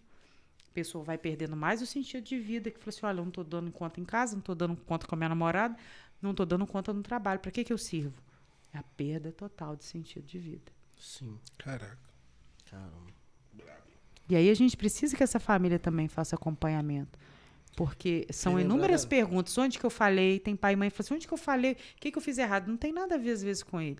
Mas porque as demandas ali são graves, né? Precisa também a família ter acompanhamento para poder lidar. Porque senão ela quer tanto a melhora do paciente que ela acaba agravando o sintoma. Entendeu? Tava- Vai, levanta da cama. Você tem que se esforçar, você não está fazendo sua parte. Você está depressivo, mas uai, você não fica, você não sai de dentro desse quarto. Então a gente tem essas falas, são péssimas isso, isso não ajuda em nada a paciente, muito pelo contrário, isso agrava às vezes o paciente, porque é uma dor e um cansaço e uma perda de locomoção mesmo, sabe? Comprometimento psicomotor Uhum. que quem está em volta acha assim, é preguiça, está fazendo de bobo, não quer trabalhar. Eu tenho. acompanhando uma família na igreja. E aí é, a, a pessoa falou que isso só pode. é, a pessoa tá doente, mas não quer levantar, não quer agir, não quer caminhar, não gente. quer nada. A depressão Aí- baixa a libido, baixa a serotonina, É. endorfina. O Só eu sujeito não tem também prazer não é da nada. pessoa, não, entendeu? Não, Eu mas às vezes é que falta de conhecimento. isso, conhecimento, informações. Às vezes a criação, eu não sei você, mas eu tive um pouquinho da criação da roça. Então, geralmente. também esse nasci na roça, meu bem. Acha que isso é inexistente. É. Às vezes eles têm e não sabem. é, eles acham que assim. E também são assim, um povo mais. Eu não sei se você. A gente tem mais resistência. É, Os antigos, resistência, eles têm entendeu? mais resistência. Essas coisas, Não quer dizer que isso é. num todo um bom, mas eles É, lidavam melhor, melhor com essas situação. coisas que a gente hoje. Hoje a gente não sabe lidar com isso, não. Você acha que o mundo virtual atrapalhou um pouco isso também? Hoje não temos tanto contatos mais físicos, não temos mais troca de ideia. Claro que agora a gente está na pandemia, é outro, é outro caso. Mas antes, a gente vive mais através de conversas de internet, não tem mais um convívio pessoal mais com as pessoas, muito pouco. Tem, É, tem. Pode concluir. os que nos faz reunir hoje é só, tipo, compromisso como igreja, colégio, é, aniversários, talvez. Mas, fora outras coisas, assim, a gente tem perdido um pouco do contato social. Você falou de uma coisa importante. Eu lembro que na minha infância, dava dia de sábado, era o dia que a gente tomava banho depois do almoço. E a minha Que avó, Só tomava banho no sábado, né? a gente tomava banho depois do almoço, minha avó pegava na nossa mão e a gente ia caminhando até na casa Da das tias. Eu já. A gente visitava uma tia, geralmente as famílias moravam um pouco perto, então ia um pouco na casa de uma e um pouco na casa da outra. Sim. Ia para casa na roça de um parente, a gente tinha uma interação social maior. E a interação social facilita a gente lidar com as demandas da vida. Porque se eu não tenho experiência, se eu fico isolado, não tenho muito contato com as pessoas, quando eu saio de dentro de casa para um trabalho, para um, um- uma igreja, um aniversário, eu não sei me comportar, porque eu, ok, eu vivi isolado, eu não consigo lidar com as demandas desse lugar, de ter que sorrir, coisas simples, de ter que cumprimentar as pessoas, de ter que falar oi. Tem gente que tem dificuldade. E aí a gente, a gente não está falando de um sujeito tímido. A gente está falando de um sujeito que tem dificuldade de se relacionar. E uma coisa que a gente precisa parar para pensar é que é, nós fomos criados não é para viver em isolamento. Embora é, existam personalidades, né? O sujeito fala assim, ah, eu vivo bem sozinho. Ok, mas num dado momento ele está convivendo com alguém, porque ele vai ter que comer, né? beber, vai, vai ter que se relacionar. É, potencializa algumas, alguns transtornos, como ansiedade, sim, você fica estimulando pouco, pouca, poucas coisas, como audição e visão, psicomotricidade, muito pouco. Então, assim, vai trazer ali um desgaste, porque sua mente vai estar exercitando muito, mas o seu corpo não está, você não consegue se relacionar. Uma hora pode. A falta de equilíbrio é, é primordial Porque a gente não está falando que a internet não é boa, que Não. os jogos não são bons, É que que- eles não são Não. permitidos, mas o excesso. É, eu conheço um adolescente que ele fica assim, o tempo que ele tem livre, ele vai para os podcasts é, de várias pessoas que falam de vários conteúdos super legais. É ótimo. Mas eu preciso construir minhas próprias ideias, não a partir dos outros. De uma leitura, do que, que eu acho daquilo, discutir. Isso a gente faz o quê? Você discute sozinho? Precisa de alguém, né? Então, nós somos seres, quando, quando a gente nasce, aí a gente vai voltar na infância sempre. Quem diz que você é? É você mesmo? Você vai chegar diante do espelho, eu sou fulano. Não.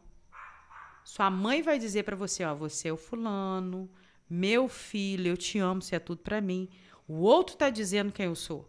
Eu não me, eu, não me construo sozinho na vida. Eu me, constru, eu me construo nas relações.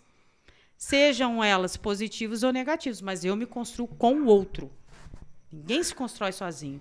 Então, a interação social ela é importante.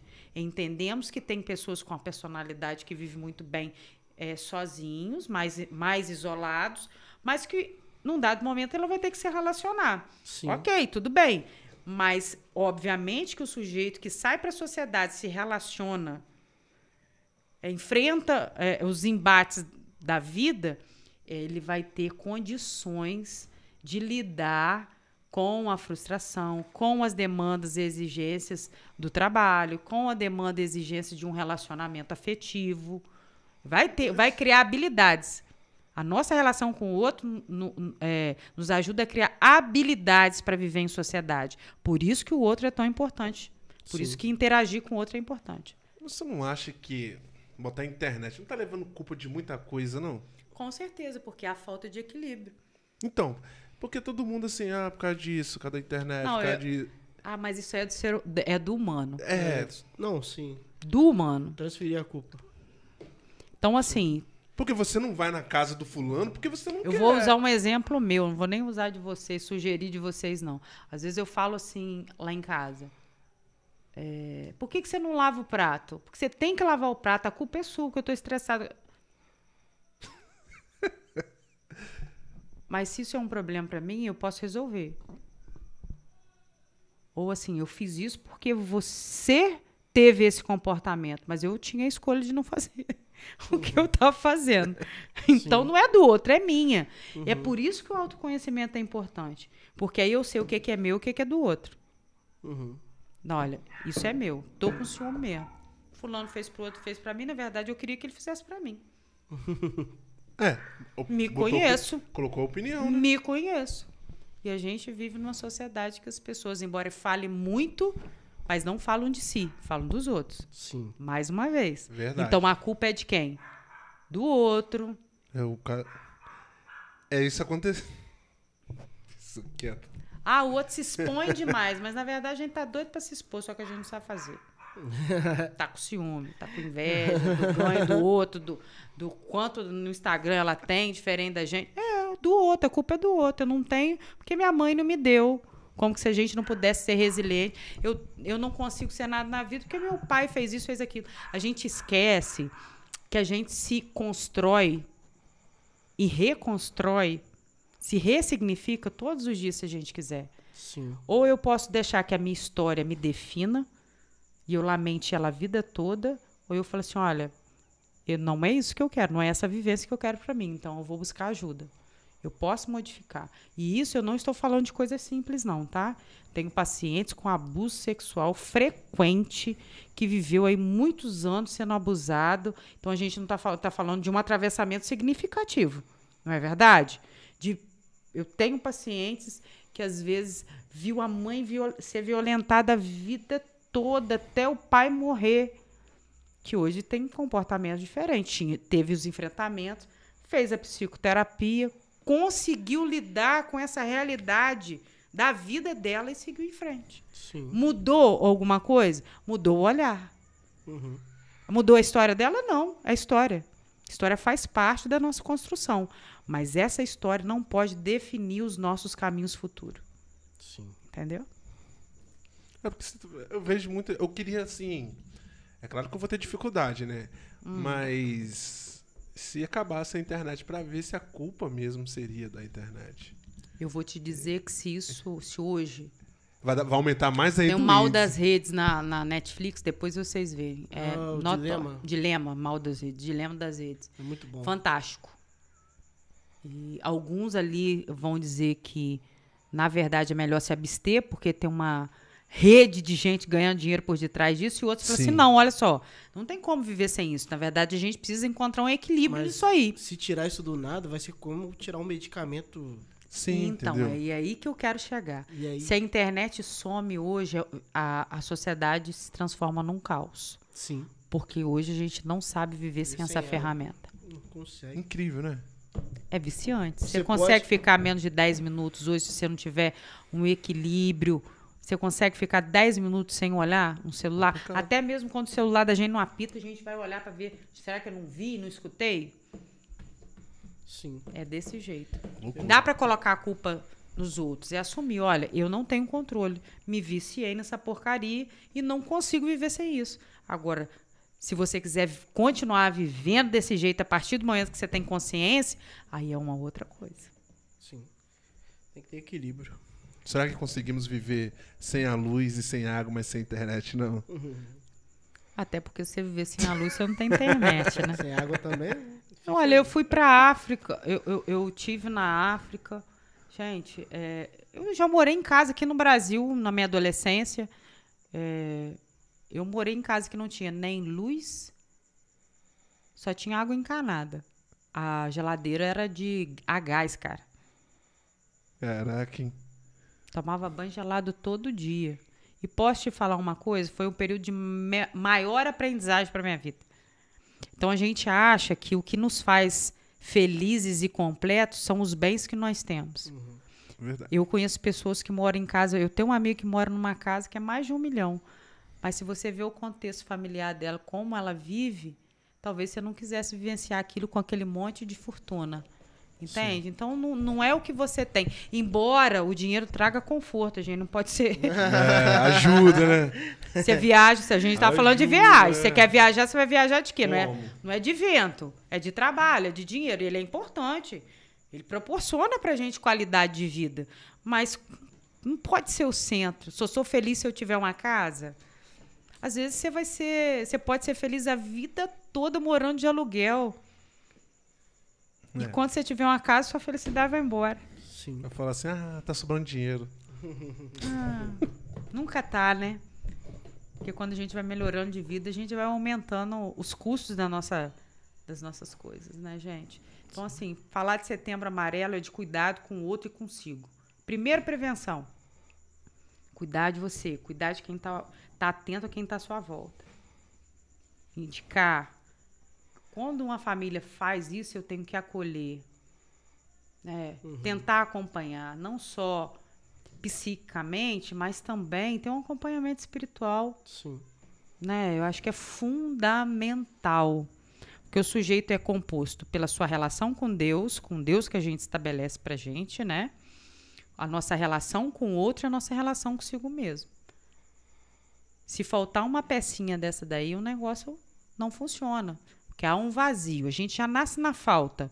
Porque a gente não tem satisfação completa de nada. Quando você compra o celular, ele é interessantíssimo os primeiros meses. Mas Aí quando ele você percebe que tem um melhor do que o seu, você quer aquele. Você comprou um carro, cara. É muito bom esse carro. É o carro que você sempre sonhou. Mas daqui a um ano, esse carro já vai. perdeu totalmente. Então, nós somos seres faltantes. Por isso que no início eu falei, se a gente aprender a gerenciar a nossa frustração, as perdas que a gente tem no dia a dia, a falta de conquista. Ah, hoje eu queria comer isso, mas não posso ter. É uma falta, É uma frustração. uma frustração. Eu preciso gerar, gerar, gerenciar isso. E se eu consigo fazer essa gestão, eu consigo resolver os problemas. Eu vou encontrando solução para os meus problemas na vida, entende? Cara, Então, é, Isso aí, né, molecão? É isso aí. Tem mais alguma coisa aí? Gente, eu Vou pegar falo pra caramba. Na verdade, eu acho que. Eu acho que é porque eu escuto muito durante o dia Pra e chega à noite eu quero Pra conversar. ser sincero, Nélia, A garrafa de café não acabou, não, tá? Pois é, tá aqui. tá do lado dela ali, ó. Escondi, gente. Hoje tivemos dois convidados, a Nélia e a garrafa de café. Verdade, É verdade. a dona daqui. Olha, né? deixa eu falar um negócio pra vocês. Vocês ficam aí falando negócio de café, mas o, o Otávio gosta de café também. Sim, Quando Otávio o é Otávio tá aqui, ele bebe café também. Divide, divide as atenções. Nesse momento ele tá em casa só fazendo os cortes do café seu. Ah, é? Tomei três xícaras, no máximo quatro. Mas a gente dobra a cena e parece que tem mais. Vou ler alguns comentários aqui. Vamos lá. Aline e Cristina, esposa do Negão, deu uma boa noite aqui pra gente.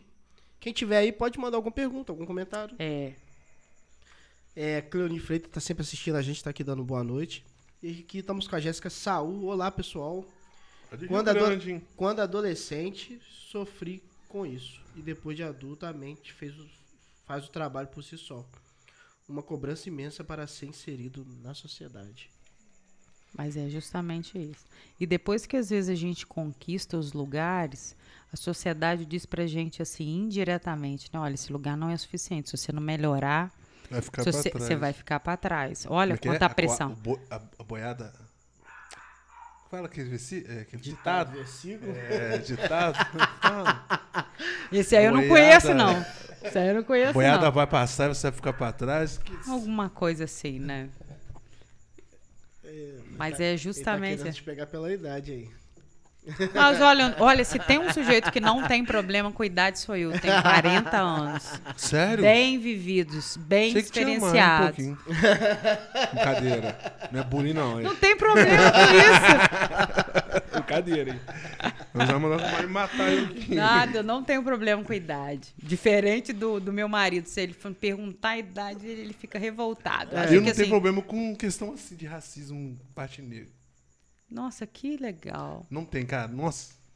É, embora a gente precise falar sobre isso, isso, mas- mas... você lida bem.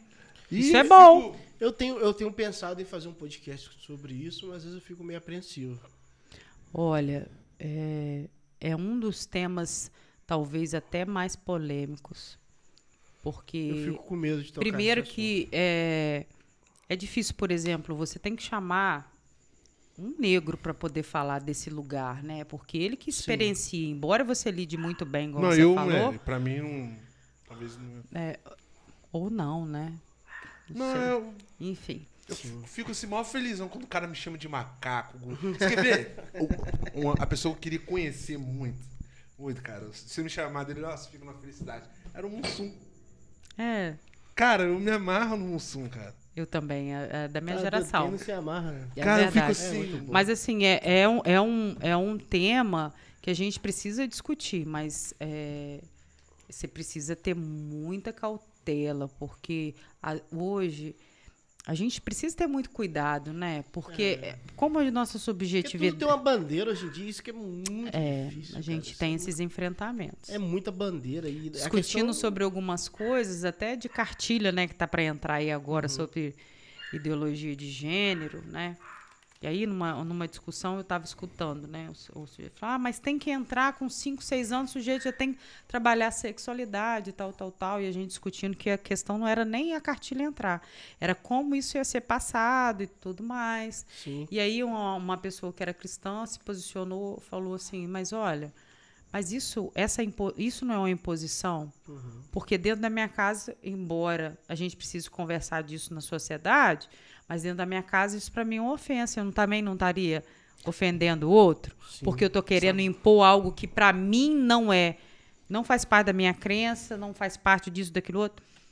Então, assim, a gente vive nessa, nessa linha muito tênue para poder falar de determinados assuntos, até para não ofender o outro, entende? Mas eu acho que uma conversa falada com respeito, né, é, ela precisa também, a gente precisa dialogar sobre isso. Até porque é, a gente tem é, a Deus como Jesus, é Jesus, né? É, como o maior ser que incluía. Porque primeiro que ele veio para os seus e os seus rejeitaram. Sim. E aí, ai, que choro gostoso. E aí a gente tem um Deus que acolhe um outro povo. Que quando chega na, nas cidades, nos lugares, ele quebra todos os protocolos de preconceito. Fala com a samaritana que jamais. Como é que você pode, você judeu, falar comigo, cara? Eu sou uma prostituta, mulher de vários homens. Eu falei assim: não, Quebrou mas olha, se eu te der a água, ah, se eu te der a água, essa água transforma. Então, assim, Jesus era o maior pregador contra o racismo, contra o feminismo, contra qualquer coisa, porque ele sempre trabalhou igual, igualdade. Sim. Então, assim, a gente precisa sim falar. Na verdade, eu acho que nós cristãos precisamos falar muito mais do que a gente fala. Nós estamos num lugarzinho bem acuado e não é para levantar a bandeira, Uhum. mas falar do que do que a gente acredita, Uhum. né? E às vezes a gente fica muito omisso nisso. É, estamos aqui Amigo, né? com com o Anderson Silva Oliveira. Conhece? Não, esse amigo meu. Amigo seu? É, aqui com a gente. é Seja bem-vindo. Aqui, o- os amigos dele é assíduo, né, cara? Assunto muito importante, parabéns. Esse Realmente, af- realmente afeta toda a família. Tia Néia deu uma boa noite aqui pra gente. Assunto importantíssimo. Deus abençoe vocês. Valdeia, a mãe do Otávio, deu uma boa noite pra gente aqui. Tia Néia, parabéns pra você, Nélia. Excelente explicação. Deus continue te abençoando a sua Amém. vida. O Anderson Silva falando, banho só sábado é boa. Gente, eu não tomo banho só sábado, tomo banho de Não, manhã, de época- tarde, todos os dias. Não, mas naquela época era difícil, né? Nada. Era não. Acho que é só na adolescência que a gente tá com preguiçinha. Marinete Silva aqui, é, é bom ouvi-la. Ai, obrigada. E a Valdeia aqui fez uma pergunta que eu gostei muito. Ó, É, e quando a gente não se interessa em ter nada melhor, se conforta com o que tem, é normal? não, aí a gente tá falando de um outro campo. De repente, o que ela tá tentando dizer é que, tipo assim. Se acomodar demais? Não, não é. Eu acho que ela não tá trazendo nesse campo de acomodação, não. Ela tá trazendo num campo, tipo assim. Estou satisfeito com o que eu tenho. Isso é diferente. É, não tá gravando alguma. Não? Não estaria gravando Não, é, é- situação, eu, né? por exemplo, eu, eu olho a minha volta Não se interessa por nada melhor. Ela botou isso aqui. Não me tem interesse. um- não- por nada melhor, mas é a gente precisa entender de que melhor ela está falando. Aham. Porque, tipo assim, ela pode dizer assim: olha, eu já tenho uma casa, Sim. Eu, meus Tá filhos já né? casaram. Então, assim, eu já É. vivi essas fases e eu tô bem com isso. Ah, é. Eu não quero mais produzir nada, eu não quero mais conquistar nada. Isso não quer dizer que necessariamente isso Ah, é um entendi. problema. Isso seria um estado de contentamento. Sim. Tipo assim, Sim, eu tô legal. contente. Mas eu não tenho. am- Gente, ambição é diferente. Tipo assim, às vezes a gente tem pessoas que não têm ambição de galgar as coisas. Quer viver uma vida mais simples. E não tem problema nenhum nisso, entendeu? E às vezes é, é, lida muito bem com isso. E eu não quero nada melhor porque eu tô contente com o que eu tenho. Isso não é um problema. O problema é a perda de sentido. Se isso faz sentido pra você, você não perdeu o sentido. Você quer viver uma vida simples. Sim. Pra você não é interessante gastar um horror de dinheiro numa geladeira de 5 mil. Nossa. Mas pra mim é. Satisfatório. Entende? É um, satisfatório. Cara, eu tô tão bem com a minha geladeira lá de 200 e pouco. Então, isso é depende do que que, é, que, que eu acho que é bom pra mim. Às vezes eu tenho outras prioridades. A geladeira não me chama atenção, não, mas a TV Nossa, talvez. eu sou apaixonada em Não, mas hoje for se comprar geladeira, a carne tá tão cara. Ah, mas não é só de, gela... não é só de carne que vive o homem, não, meu filho. De, de, de, de aipim. Água, Ó, vive de 250 aipim. Ó, vive de aipim, de carne de porco, de Mas frango, boca, outras coisas. Nós estamos vivendo um momento complicado. Compra carne moída e faz bife. Bifinho de, de Meio hambúrguer. quilo de carne moída 17 com... Mas Mas- dá muito, muito bife. A Marinette fez aqui. Iniciar um trabalho nas escolas sobre como gerenciar as emoções também é muito importante, pois muitas vezes É primordial para é prevenção. lá que estoura as emoções. Exatamente. É na escola que a gente vai conseguir identificar. É, porque, por que, que isso acontece? Porque quando o sujeito está se relacionando e ali ele vai apresentar se ele consegue dar conta dos embates do colega, da implicância, Uhum. da exigência das atividades, das datas de compromisso, né, de prova, avaliação. É ali que ele vai se colocar. Por isso que a escola precisa desse suporte, né, de uma equipe multidisciplinar. A escola faz o seu melhor, mas eles ainda precisam de mais para poder potencializar o ensino. Porque o que é o professor ele não tem condição de dar conta de uma demanda psíquica de um paciente, de, de um, de um aluno. Esse aluno precisa de assistência, a gente encaminha. Ele é está ali verdade. com uma outra função. E ele também acaba se sobrecarregando Tem com uma isso. coisa que fala, e eu, eu não tô Caraca, criticando, não tô criticando o professor, não. Não é esse lado, não. Mas tem professor que às vezes fala. Às vezes o professor é pai, é mãe, é psicólogo, é professor, é tudo ao mesmo tempo. E às vezes não é isso que funciona na verdade. Porque ele, não pode se, é, ele pode se, se sentir assim, porque é, quando a gente fala em educação, os pais transferiram para a escola a educação de, de moral, de direitos, é, é, é, deveres sociais, como que se a escola tem uma distorção aí, como que se a escola fosse responsável por essa função. Uhum. Verdade. A escola não é responsável. A escola ela é responsável para a aprendizagem da conteúdo base para o sujeito. Português, matemática, vai trabalhar algumas habilidades sociais, ajudar a trabalhar, promover uma palestra, vai. Mas onde que você aprende que você tem que ser educado? É na escola? Não, é dentro de casa. Onde você aprende que você tem que pedir por favor e obrigada? É em casa. Onde que você aprende a dizer não para algo que é errado? Princípios e valores que são, fei são construídos dentro de casa. Olha aí a gente falando na infância mais uma vez. E aí eu tenho um adolescente sem limite, tenho um adolescente com, é, é, que não respeita ninguém, que faz só o que quer na hora que quer. É um sujeito que não, for, que não teve regras. Ia vivendo aleatoriamente. Sim. É. Então é isso. Você é, boa mesmo, hein? Você é boa mesmo, hein? Obrigada, porque diz que a gente precisa aprender a receber elogios. Eu tento ser boa. Nélia, Hum, Então, pra, pra que eu Slide. acho que, mais uma vez, deixar bem enfatizado aquela hora do remédio, dar aquele recado pro pessoal de casa, todos que vão estar escutando pelo Spotify, pelo YouTube, nas outras plataformas, que isso possa alcançar muita gente. O que, que você deixa esse recado aí? Busque ajuda. Quebre os preconceitos. A sua vida, a vida, ela é única, ela é de extrema importância. E tem sim atravessamentos que a gente não dá conta e a gente precisa assumir isso, que tem algum momento da vida que a gente não dá conta de gerenciar as coisas. E isso não tá para uma pessoa específica, isso está para todo mundo. E quando eu não dou conta das minhas emoções e eu não tenho é, um suporte na minha família, eu não tenho um suporte num amigo, eu preciso procurar profissionais, pelo menos para me receber uma orientação. Alguém de confiança na igreja, fora da igreja, é, é, enfim, profissional mesmo, nas redes públicas, é, posto de saúde, para poder entender que eu preciso de ajuda. Queria só terminar com uma fala que me segue. Eu sempre levo essa fala, que ela é de uma escritora. Não me recordo agora se ela é chilena ou se ela é boliviana, mas é chilena, se não me falha a memória. Chama Margarete Yorsena, que diz o seguinte: o verdadeiro lugar de nascimento é aquele em que nós lançamos pela primeira vez um olhar de inteligência sobre nós mesmos.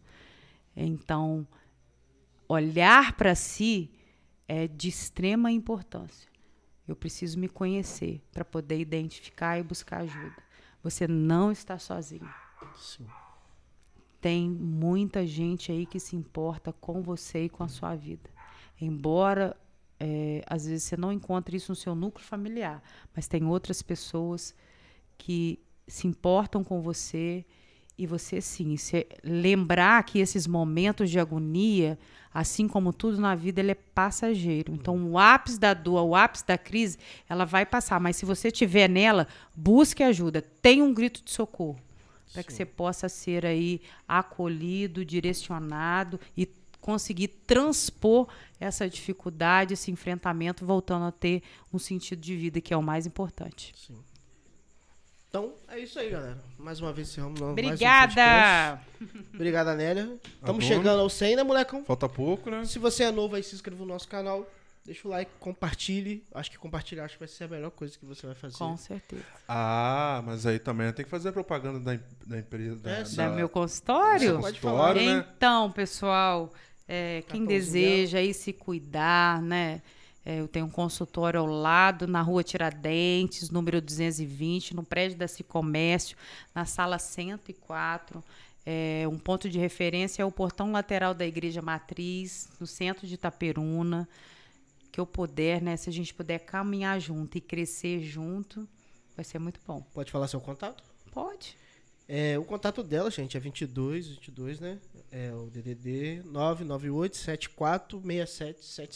77. Fácil Você- de gravar. Encontra ela também no Instagram, Nélia Fonseca. Nélia. Nélia- pon- Ponto. Nélia Fonseca.pc. Mudou. Ah, mudou? Ah, então. é. Já vai crescendo, né? E um eu vou, tá eu lá, vou né? deixar aí na descrição, pode deixar seu, eh, seu Pode. contato na descrição também. Pode? Vou deixar tudo na descrição aí do canal, pra você, caso tiver ouvindo, precisar de alguma ajuda, alguma coisa. Estou à disposição. trocar uma ideia com a Nélia aí. Então é isso aí. A gente tá preparando algo pro podcast 100, a gente já tá quase chegando. Falta Vai ter pouco. uma baguncinha aí.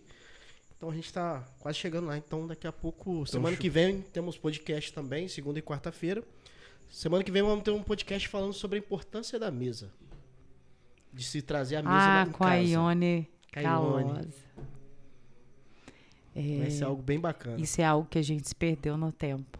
Sim. Porque era na mesa em que a gente lidava tanto com as demandas, mas também com os prazeres de conviver em E a família. mesa pode ajudar em momentos como esse. Muito. Sim. Então é isso aí, galera. Mais uma vez, boa noite. Muito obrigado. É isso aí, valeu. Tchau, tchau. Valeu.